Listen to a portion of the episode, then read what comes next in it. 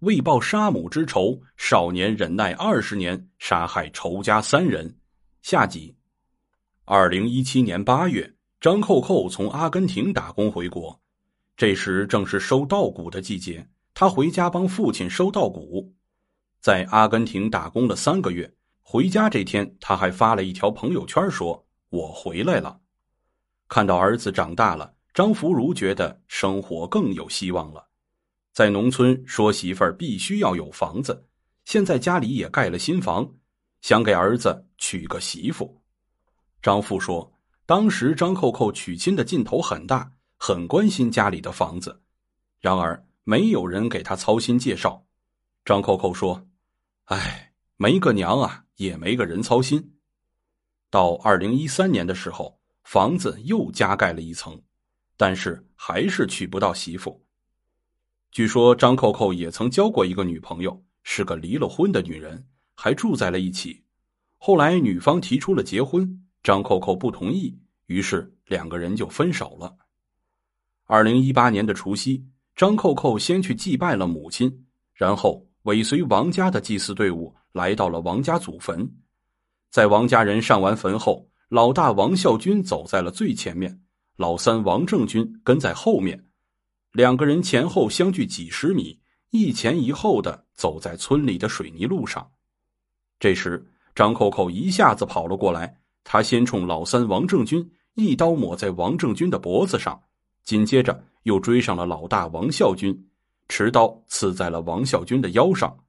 老大顿时滚到了旁边的旱沟里，张扣扣紧跟着跳到沟里，朝着王孝军的肚子上又是几刀，王孝军当场毙命。再说老三，王正军被刀抹了脖子，踉跄的往前走了几步后，就一头栽倒，趴在了地上。张扣扣从沟里上来后，又往王正军的背上连捅了十几刀，在老三背上补完刀后，张扣扣就顺着路一路到了王家。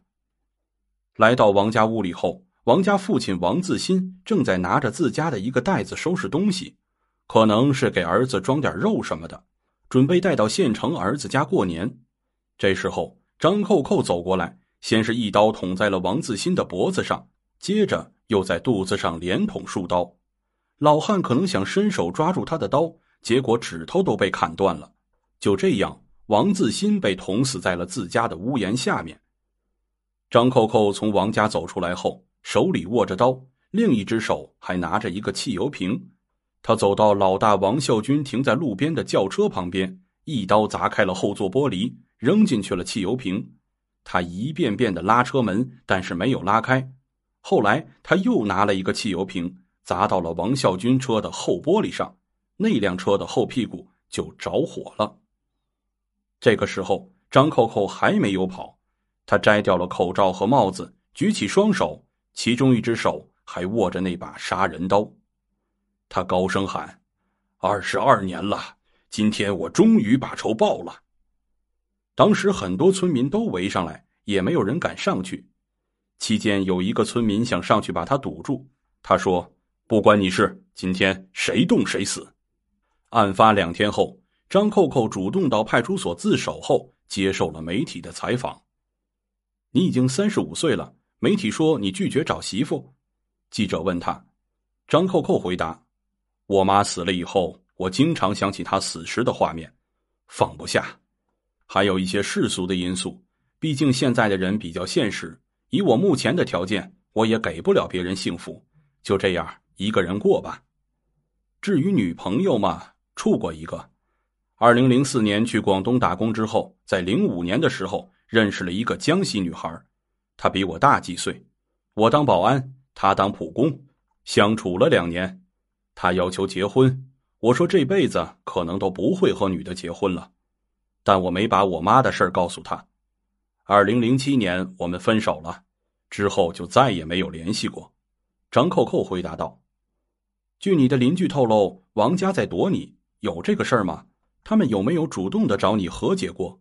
记者又问他，张扣扣说：“这二十二年来，王家从来没有找人或者直接过来和我们沟通过，没有说过一句道歉的话，也没有任何的赔偿。可能原来他们没有这个条件。”但是他们现在过得很好，城里买了房，老大是南湖区管委会主任，老二也有正式单位，老三在西安做生意也不错。而且我感觉他们就是在故意的躲着我，也正是因为这个，才让我对他们的意见越来越大。